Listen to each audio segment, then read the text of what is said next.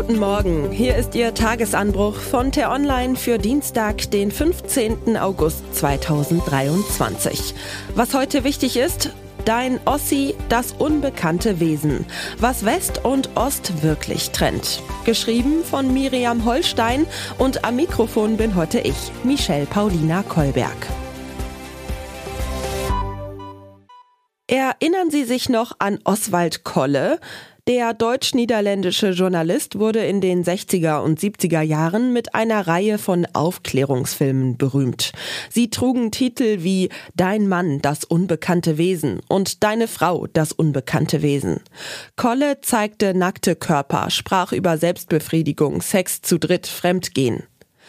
Manchmal wünschte man sich so einen Oswald Kolle des Ostens, der unter dem Titel Dein Ossi, das unbekannte Wesen den Westdeutschen ohne Tabus erklärt, wie die Ostdeutschen ticken. Oder umgekehrt mit Dein Wessi, das unbekannte Wesen, den Ostdeutschen darlegt, was Westdeutsche ausmacht. Wovon sie heimlich träumen, warum sie jeweils so sind, wie sie sind. Moment mal, werden Sie nun vielleicht einwenden, den Ostdeutschen oder den Westdeutschen gibt es gar nicht. Ja, Sie haben recht. Es ist eine Gefahr zu pauschalisieren.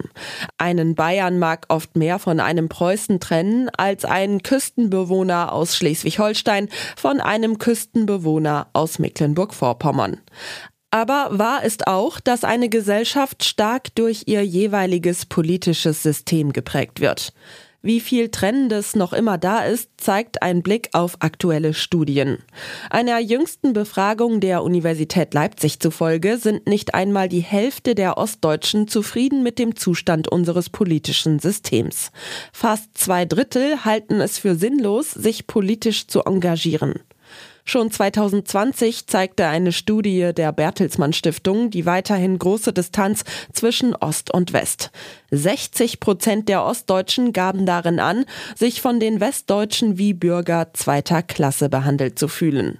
Umgekehrt waren es nur 21 Prozent. Das Verhältnis zwischen Ost- und Westdeutschen ist vergleichbar mit dem zwischen Männern und Frauen zu Zeiten von Oswald Kolle. Wir leben in einer Beziehung, ohne einander verstanden zu haben und ohne die Sehnsüchte und Ängste des anderen wirklich zu kennen. 2024 wird in drei ostdeutschen Bundesländern ein neuer Landtag gewählt. In fünf finden Kommunalwahlen statt. Die Rechtspopulisten hoffen nicht ohne Grund auf Erfolge. Statt uns gegenseitig niederzubrüllen, müssen wir jetzt versuchen, die andere Seite besser zu verstehen. Denn im Gegensatz zur AfD ist das wirklich alternativlos. Ost und West werden einander nicht loswerden. Leider gibt es keinen politischen Oswald Kolle, der mit dem Ziel der liebevollen Aufklärung den Wessis den Osten und den Ossis den Westen erklären könnte. Aber es gibt einen simplen Trick.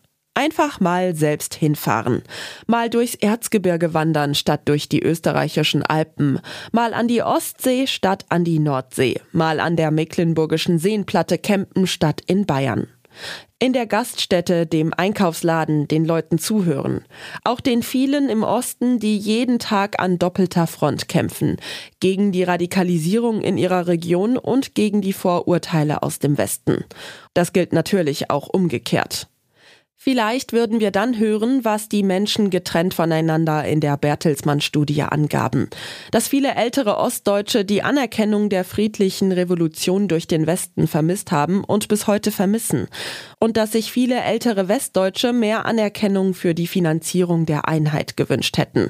Dass es Errungenschaften gab im Osten, die besser waren als im Westen die Polikliniken, das Angebot der Kinderbetreuung, die aber oft zerschlagen wurden, weil nach der Wende alles, was aus dem Osten kam, erst einmal abgewertet wurde.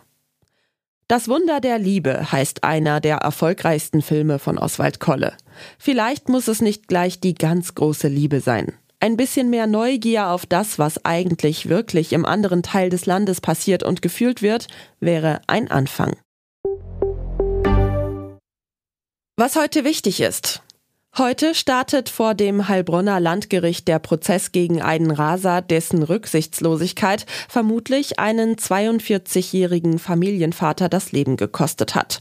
Die Anklage lautet auf Mord und versuchten Totschlag.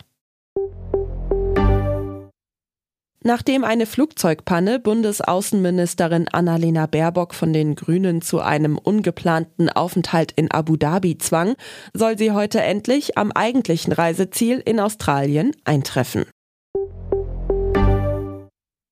Bundeskanzler Olaf Scholz, SPD, ist heute in seinem Wahlkreis unterwegs. Er besucht unter anderem die Filmstudios Babelsberg und die Bonbonfabrik von Katjes. Und was ich Ihnen heute insbesondere empfehle, bei uns nachzulesen, die Stadt Kronberg in Hessen leidet unter Wassermangel, weil die Reichen ihre Pools und Gärten zu großzügig bewässern, behaupten einige Einwohner. Ist das wirklich so? Mein Kollege Jannis Holl hat vor Ort recherchiert. Den Link dazu finden Sie in den Show Notes und alle anderen Nachrichten gibt's auf t-online.de oder in unserer App. Das war der T-Online-Tagesanbruch, produziert vom Podcast Radio Detektor FM. Immer kurz nach sechs am Morgen zum Start in den Tag. Vielen Dank fürs Zuhören und Tschüss.